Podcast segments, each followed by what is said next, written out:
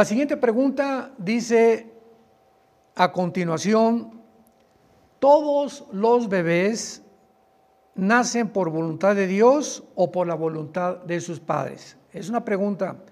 ¿O los bebés nacen por la voluntad de nosotros o por la voluntad de Dios? Muy bien. Y la pregunta continúa. Y si es por la voluntad de Dios, ¿por qué hay un tanto, un alto y elevado nivel de abortos?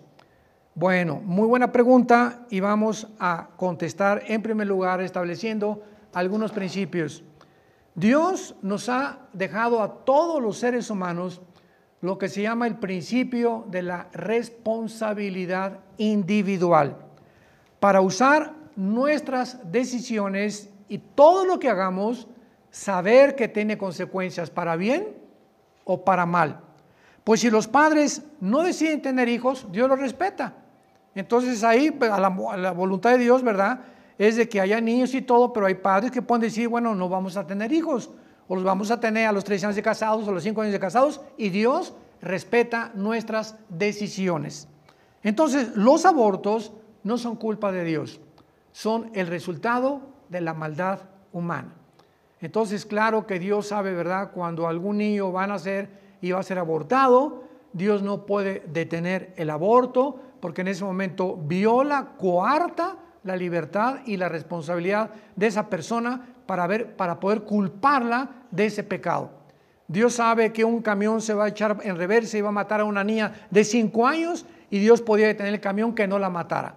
Dios puede detener a los pederastas y Dios puede detener a los que violan a las mujeres. Pero Dios no lo hace. ¿Por qué no lo hace? Porque no es su voluntad. Esa es la responsabilidad que cada quien tenemos y todos nosotros somos responsables. El mal, estamos cundidos alrededor del planeta Tierra en una zona de guerra. Vivimos en una zona de guerra donde los cristianos estamos en un mundo ocupado por Satanás. Y tenemos que entender que no es la voluntad de Dios que sucedan todas las cosas, porque hemos visto durante muchos años en la teología tradicional antigua pues es que eh, la niña fue violada a los cinco años, era la voluntad de Dios. Dios tenía un propósito para que el pederasta violara a esa niña. Discúlpame, no es así. Dios no es el culpable de la maldad.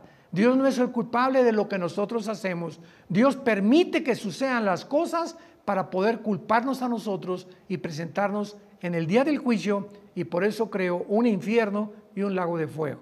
Así que tenemos que entender muy claramente de no echarle la culpa a Dios, sino muchas veces nosotros, nuestras acciones, nuestras consecuencias y el enemigo con el cual estamos todos nosotros peleando y batallando, que es Satanás y la hueste de demonios que le siguen para tratar de desviarnos y abortar en nuestra vida el propósito de Dios y su voluntad para nuestras vidas. Que Dios te bendiga y sigamos profundizando en la mente de Dios.